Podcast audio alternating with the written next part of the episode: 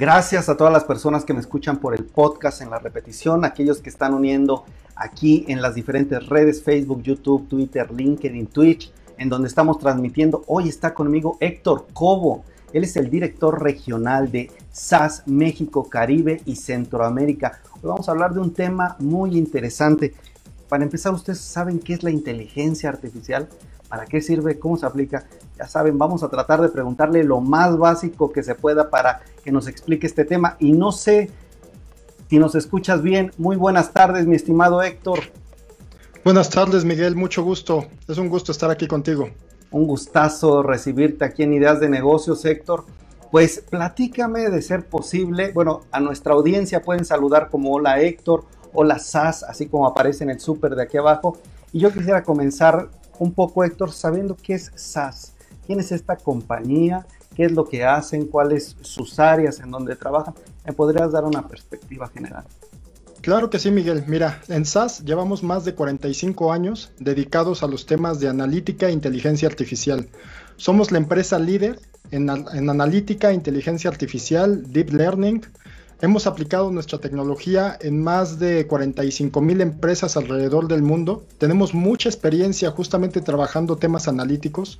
Yo creo que no hay ninguna otra empresa en el mercado que lleve más de 45 años justamente en estos temas, ¿no? Y nuestra experiencia justamente nos permite ser un, un líder en la industria Ahora, con, como se ve en la pantalla, con la alianza que hicimos con Microsoft para, promover también nuestras soluciones en la nube, pues habilitamos a que las empresas puedan hacer uso de tecnología que antes se pensaba muy compleja, pero que hoy está a la ahora sí que disponible a la palma de la mano de todas las empresas para poder utilizar técnicas de inteligencia artificial que les permitan mejorar sus negocios, ¿no? Que les permitan mejorar, identificar cuáles son las tendencias que están siguiendo sus clientes, sus competidores y poder mejorar eh, justamente sus, procesos internos, ¿no? En SAS justamente nos dedicamos a eso, ¿no? A ayudarle a las empresas a mejorar su proceso de toma de decisiones y mucho de esto tiene que ver eh, a través de técnicas de inteligencia artificial y de analítica, Miguel. Muy bien, me parece interesante. Gracias por este resumen, creo que muy claro. Ahora permíteme, Héctor, para quienes no estamos en la industria, quienes no estamos dentro del sector, quienes no tenemos el expertise que tú tienes, permíteme ser básico en mis preguntas, llano en algunos momentos. ¿Y a qué te refieres? Número uno, bueno, si yo me acerco con SAS eh, como empresa mediana, grande, una pyme, ¿Cuáles son los productos que ofrecen? ¿Cuáles son los servicios? ¿Qué me puedo encontrar? Me mencionas la palabra analítica, inteligencia artificial. Si te parece, ahorita explicamos estos términos, pero comencemos primero con tu oferta. ¿Qué, es, qué se puede obtener de SAS? Pues mira, por ejemplo, que siempre, cualquier empresa que tenga un negocio de venta, tiene que ver con cosas, por ejemplo, como venta de productos. Y si ellos quieren saber qué producto se va a vender más, en qué lugar. Por ejemplo, una zapatería, ¿no? Tiene diferentes modelos de zapatos, tiene diferentes tamaños, pero quiere optimizar el inventario que tiene. Quiere colocar, y a lo mejor tiene, y, puede ser una pyme que tenga cinco zapaterías distintas, ¿no? Pero cada zapatería seguramente tiene un volumen de ventas distintos, tanto de modelos como de tallas de zapatos. Bueno, a través de los modelos de analítica y de inteligencia artificial podemos optimizar cuáles son los zapatos, las tallas y los modelos que debe haber en cada una de las tiendas, para que de esta forma se maximice la venta, pero al mismo tiempo se reduzca el costo del inventario. Normalmente nosotros eso es lo que trabajamos con nuestros clientes, ¿no? Problemas de negocio que a través de estas técnicas se resuelven, pero al final siempre es cómo atacamos un problema de negocio, ¿no? Trabajamos mucho, por ejemplo, con los bancos justamente para apoyarlos y ayudarles en la identificación de los riesgos de crédito, por ejemplo, a qué persona hay que darle un crédito, cuál es el monto al que se le debe dar, eh, cuál es su capacidad crediticia, hasta dónde se puede llegar, o sea, cuánto puede llegar a pagar y, tener una relación sana con los clientes, ¿no? Todo eso se hace a través de estas técnicas de analítica y tanto aplican para un gimnasio, por ejemplo, para poder identificar qué le gusta a la gente, cuáles son los aparatos, las clases, cómo hago para que la gente esté más tiempo en el gimnasio y vaya recurrentemente y tenga menos cancelaciones, como aplica para las grandes empresas, ¿no? Como puede ser una empresa de telecomunicaciones donde con tres, cuatro meses de anticipación podemos decirle, esta persona te va a, te va a cancelar una línea telefónica, ¿no? Y, al, anticiparlo, pues les permites justamente gestionar y poner acciones que les permitan retener a las personas, ¿no? Esto aplica a todo, a, cualquier tipo de empresa, ¿no? Ahora con las técnicas más avanzadas, por ejemplo en manufactura, cuando estás en un proceso de manufactura haciendo algún producto, pues a través de las cámaras puedes detectar si ese producto tiene un defecto. Esto le llamamos reconocimiento de patrones con imágenes de inteligencia artificial. Y entonces estas técnicas te permiten identificar por qué se está dando justamente esta falla. Y entonces reduces tus costos de manufactura porque reduces la merma que tienes por producto defectuoso, ¿no? No solamente los identificas, sino que identificas la causa raíz y a partir de eso logras reducir tus costos, ¿no? Por eso es que estas técnicas se aplican prácticamente a toda la industria.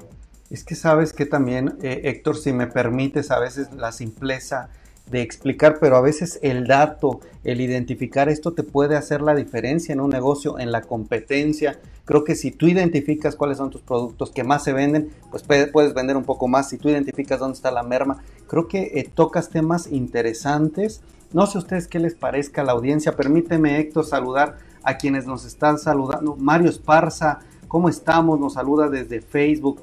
¿Quién anda por LinkedIn? Gracias, Ivette Galván, Josefina, eh, Gaby. ¿Quién más anda por ahí? Manuel Alonso. Gracias, mi estimado Manuel Alonso, por estarnos viendo. Bueno, ahora, mi estimado Héctor, ya que me planteas todo esto, ¿qué podemos entender? Creo que ya me queda claro la analítica de datos. Pero, ¿qué podemos entender por inteligencia artificial? Y antes, o bueno, en paralelo a esta pregunta, es solo, me mencionabas pymes también, la zapatería. O sea, hay productos, ¿desde qué precios podemos acceder a este tipo de analítica, este tipo de software, a estos servicios que ustedes nos ofrecen? Pues mira, justamente con la alianza que lanzamos el año pasado con Microsoft Azure, lo que le permitimos a la pyme es poder empezar, y no solamente a la pyme, prácticamente a cualquier sector industrial, poder empezar a utilizar estas técnicas de analítica a un costo muy bajo, porque no tienen que comprar los servidores, no, no tienen por qué tener un equipo de, IT que se encargue de, de, todo esto. ¿no? Realmente nosotros administramos, ponemos el software en la nube y les permitimos desde, eh, ahora sí que desde instancias muy pequeñas, ir consumiendo lo que ellos necesitan, ¿no? Si es una empresa pequeña, pues seguramente necesita una instancia muy pequeña y su costo va a estar adecuado a eso. Y si es una empresa grande, pues puede empezar incluso con algo pequeño y una vez que prueba que funciona y que tiene resultados, ir creciendo hacia el volumen que ellos necesitan, ¿no? Esto, te digo, como, como se menciona, puede aplicar prácticamente a cualquier empresa. Obviamente se escala dependiendo del volumen de información. No es lo mismo, lo mismo el volumen de información que tiene, por ejemplo, la empresa de zapatos que lo que tiene un banco pero esto te permite justamente, estas son de las ventajas que tiene la, esta tecnología montada en un cloud, ¿no? Que te permite prácticamente escalarlo a cualquier tipo de empresa, ¿no? Y la segunda pregunta que me decías es, ¿qué son estas técnicas de inteligencia artificial, ¿no? Pues mira, creo que todos hemos oído hablar, por ejemplo, de, los autos que ahora manejan de forma autónoma, ¿no? Ese es un buen ejemplo de un algoritmo particular de inteligencia artificial que le llamamos deep learning, ¿no? Es, una, es un algoritmo que nos permite que la inteligencia artificial aprenda a hacer una acción específica, ¿no? En este caso, manejar. Lo que, lo que le hacen normalmente es que a, este, a estos carros, pues los manejan por muchos lados, ¿no? Y le pasan todos los sensores, están recopilando la información de los semáforos, la gente, los carros, todo lo que está sucediendo alrededor. Y la inteligencia artificial empieza a aprender el comportamiento del manejo, de cómo se debe manejar, ¿no? No es que uno le programe y le diga, ah, cuando veas el semáforo en rojo te frenas. Eso no se hace, ¿no? Sino que la inteligencia artificial ve que cuando uno se acerca al semáforo y el semáforo está en rojo, normalmente la gente frena. Y, y así va aprendiendo.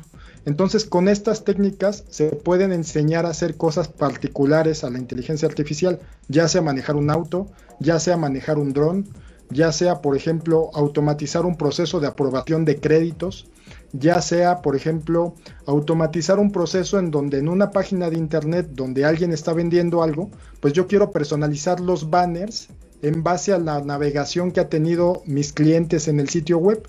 Y entonces yo puedo ponerle ciertos banners para atraer y subir mi, porcentaje de venta en, en línea, ¿no? Todo esto son cosas que se logran justamente con la inteligencia artificial, ¿no? Por poner algunos ejemplos eh, sencillos. Perfecto. Ahora, vámonos con algunos datos que me gustaría preguntarte. ¿Tendrás información ¿cómo ayuda, en qué indicadores o en qué porcentaje la inteligencia artificial, el análisis de la información, su software de ustedes, los productos que tienen, habrá cuantificado, o sea, se habrá cuantificado en qué indicadores y cuánto se han desempeñado mejor? ¿Tendrás alguno? Pues mira, definitivamente para la industria es ahora, eh, para los bancos, por ejemplo, que es donde más está medido, cada proyecto de inteligencia artificial y de analítica es medido en su retorno de la inversión, ¿no? Y muchas veces son arriba del 200, 300 y hasta 500%, ¿no? El retorno de la inversión normalmente en estas tecnologías es muy grande. De hecho, el año pasado hace Pricewaterhouse hace un estudio para México y ellos lo que dicen es que para 2030 el uso de estas técnicas de analítica y de inteligencia artificial pueden permitir que el Producto Interno Bruto pueda llegar a crecer hasta un 5.4%. ¿Y por qué es esto? Porque estas técnicas no vienen a reemplazar empleos, vienen a mejorar la forma en la que se está trabajando, a ser más competitivo, ¿no? Sin duda vamos a reemplazar ciertos tipos de, empleo, pero lo que estamos haciendo es generar empleo que es más productivo. Si una planta se tardaba 10 horas en detectar un error, bueno, con estas técnicas a lo mejor en menos de media hora ya sabe dónde está el error y la planta no va a estar parada, ¿no? Y va a poder seguir produciendo. Si un, un retailero, una, una empresa de comercio tiene un cierto volumen de ventas y tiene un costo asociado a esa venta, pues podemos reducir esos costos asociados a la venta, ¿no? ¿Cómo hacemos más efectivas las campañas para que en vez de llegar a 10.000 gentes y que me compren 1.000, pues le llego a 1500 y me siguen comprando 1000, ¿no? Con eso estoy reduciendo mis costos, pero al mismo tiempo estoy mejorando mi productividad. Esto es lo que logras justamente con las técnicas de inteligencia artificial. Totalmente bien. Ahora, permíteme, Héctor, preguntarle a la audiencia. Yo desde mi punto de vista como periodista, no sé ustedes qué les parezca, pero creo que esto no es el futuro y es el presente, sobre todo en un medio tan competitivo como el que estamos enfrentado, en medio de una situación como la que estamos ustedes hemos platicado aquí en Ideas de Negocio a veces que pues la diferencia, el plus que tengamos, el valor agregado, creo que puede hacer la diferencia entre incluso quebrar o salir adelante. Creo que aquí, Héctor, si me permites decirlo, yo veo por dónde se está desarrollando la industria, en dónde está creciendo, dónde se puede obtener eh, pues mayor análisis, pero también resultados basado en información, basado en datos esto me llama la atención porque creo que sí puede marcar una diferencia. Estos datos 200, 300% en cuanto a retorno de inversión, bueno, no me sorprenden porque creo que a veces yo lo veo como si estuviéramos cegados frente a la información, Héctor, y ya cuando vemos el dato, cuando vemos los patrones que nos marcan, la, inteligencia artificial, creo que podemos tomar mejores decisiones. Le pregunto a la audiencia, ¿Creen que la inteligencia artificial es lo de hoy o es el futuro? ¿Qué piensan ustedes? Pónganme, ¿es el futuro, Miguel, o es el presente? Héctor, para irnos a datos, ¿cuánto está creciendo SAS con todo este tema de la pandemia? Bueno, el tema tecnológico, el tema de las plataformas, todo este análisis, creo que ha tenido un repunte. ¿Ustedes son parte del crecimiento o se han estabilizado? Platícame también un poco de eh, empleos en México, sus operaciones, cómo están por aquí en cuanto a datos. Pues mira, afortunadamente a pesar de la pandemia, somos una empresa que logró crecer en doble dígito el año pasado, con todas las dificultades que hubo, pero muy, muy apoyados justamente a que nuestras soluciones van de manera puntual a resolver problemas de negocio que les permitan a las empresas ser más efectivas, ¿no? Justamente el año pasado crecimos mucho con los temas que tienen que ver con evaluación de riesgos, porque muchas empresas se vieron en un esquema completamente nuevo, ¿no? Tenían que evaluar eh, qué iba a pasar con la cartera vencida, si los clientes realmente iban a poder pagar, cómo había que renegociar los contratos, había que ver cómo poder vender mejor a través de, ahora sí que todo el comercio electrónico. Y es ahí justo donde SAS ayuda para ser mejor y para, para poder eh, desempeñarse mejor en el mercado, ¿no? Eso nos ha permitido justamente mantenernos estables y seguir creciendo, ¿no? Y bueno, lo segundo es que muchas de estas tecnologías utilizan perfil de, ahora sí que las empresas están contratando algo que le llaman científico de datos, ¿no? El científico de datos, desde hace unos dos o tres años, digamos, es la carrera o el puesto de trabajo más solicitado y mejor pagado en la industria, ¿no? ¿Y por qué? Porque estas personas son justamente las personas que diseñan la estrategia y cómo es que los modelos de inteligencia, eh, de inteligencia artificial se van a aplicar dentro de la empresa. Estas personas justamente son las que logran estos retornos de la inversión y es una de las carreras más sexys que hay ahorita en el mercado, ¿no? De hecho, nosotros, tenemos un programa para formación de científicos de datos que es prácticamente una, una semimaestría, ¿no? Es un programa que dura alrededor de 6, 8 meses, donde los estudiantes toman clases todas las tardes, son 3, 4 días a la semana por la tarde, y los capacitamos y les damos todas las herramientas necesarias para que realmente tengan los conocimientos para poder aplicar estas, estas técnicas, independientemente de la tecnología, ¿no? Puede ser SaaS o puede ser algo más. Ok, excelente. Para terminar, mi estimado Héctor Cobo, director regional de SAS México, Caribe, Centroamérica, Pregunta, expectativa 2021.